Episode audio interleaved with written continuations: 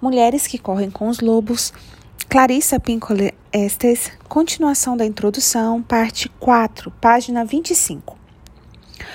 Uma mulher saudável assemelha-se muito a um lobo, robusta, plena, com grande força vital, que dá a vida, que tem consciência do seu território, engenhosa, leal, que gosta de perambular.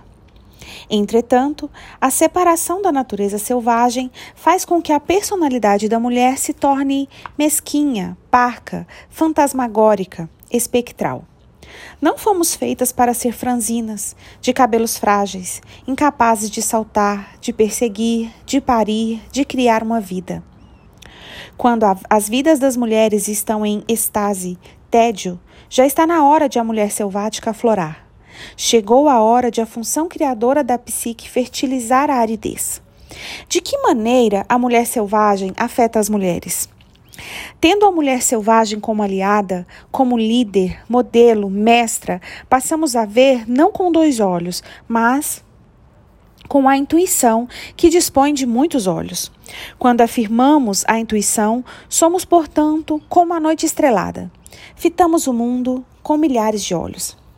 A mulher selvagem carrega consigo os elementos para a cura. Traz tudo o que a mulher precisa ser e saber. Ela dispõe do remédio para todos os males. Ela carrega histórias e sonhos, palavras e canções, signos e símbolos. Ela é tanto o veículo como o destino. Aproximar-se da natureza instintiva não significa desestruturar-se, mudar tudo da esquerda para a direita, do preto para o branco, passar o oeste para o leste, agir como uma louca ou descontrolada. Não significa perder as socializações básicas ou tornar-se menos humana. Significa exatamente o oposto. A natureza selvagem possui uma vasta integridade. Ela implica delimitar territórios, encontrar nossa matilha, ocupar nosso corpo com segurança e orgulho, independente dos dons e das limitações desse corpo.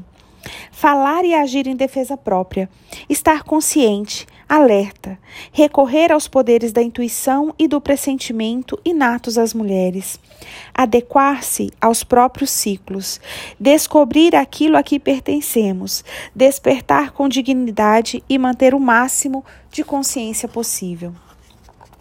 O arquétipo da mulher selvagem, bem como tudo o que está por trás dele, é o benfeitor de todas as pintoras, escritoras, escultoras, dançarinas, pensadoras, rezadeiras, de todas as que procuram e as que encontram, pois elas elas todas se dedicam a inventar, e essa é a principal ocupação da mulher selvagem. Como toda arte, ela é visceral, não cerebral. Ela sabe rastrear e correr, convocar e repelir. Sabe sentir, disfarçar e amar profundamente. É intuitiva, típica e normativa. É totalmente essencial à saúde mental e espiritual da mulher. E então, o que é a mulher selvagem?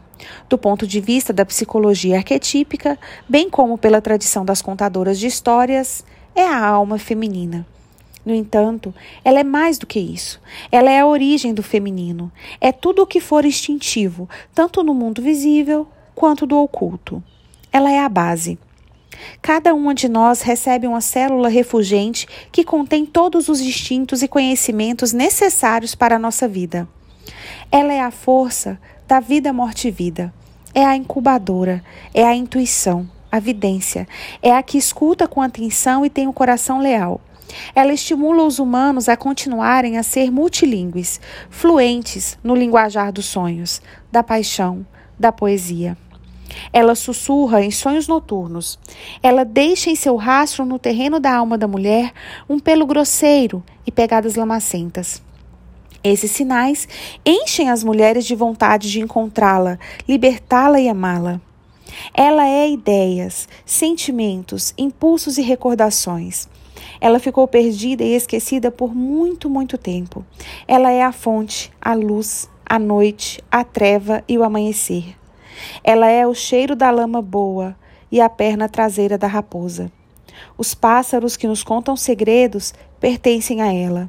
Ela é a voz que diz: por aqui, por aqui. Ela é quem se enfurece diante da injustiça. Ela é a que gira como uma roda enorme. É a criadora dos ciclos. É a procura dela que saímos de casa. É a procura dela que voltamos para casa. Ela é a raiz estrumada de todas as mulheres. Ela é tudo que nos mantém vivas quando achamos que chegamos ao fim.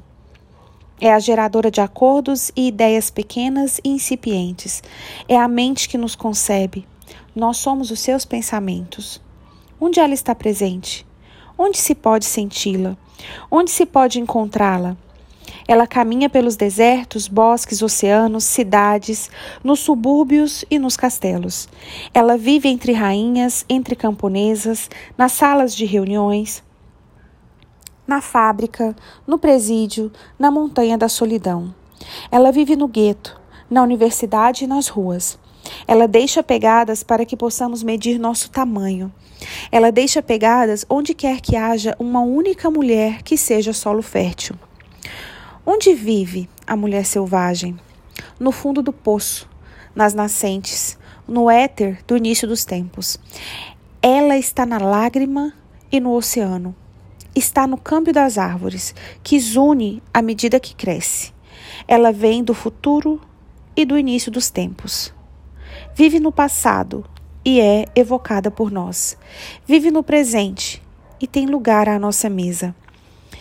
Fica atrás de nós numa fila e segue à nossa frente quando dirigimos na estrada.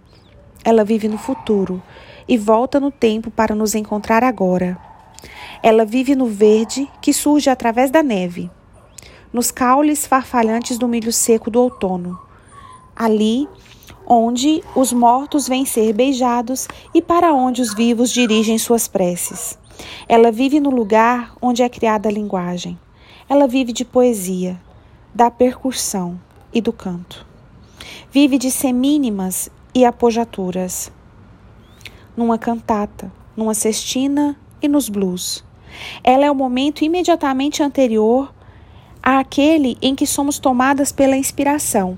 Ela vive num local distante que abre caminho até o nosso mundo.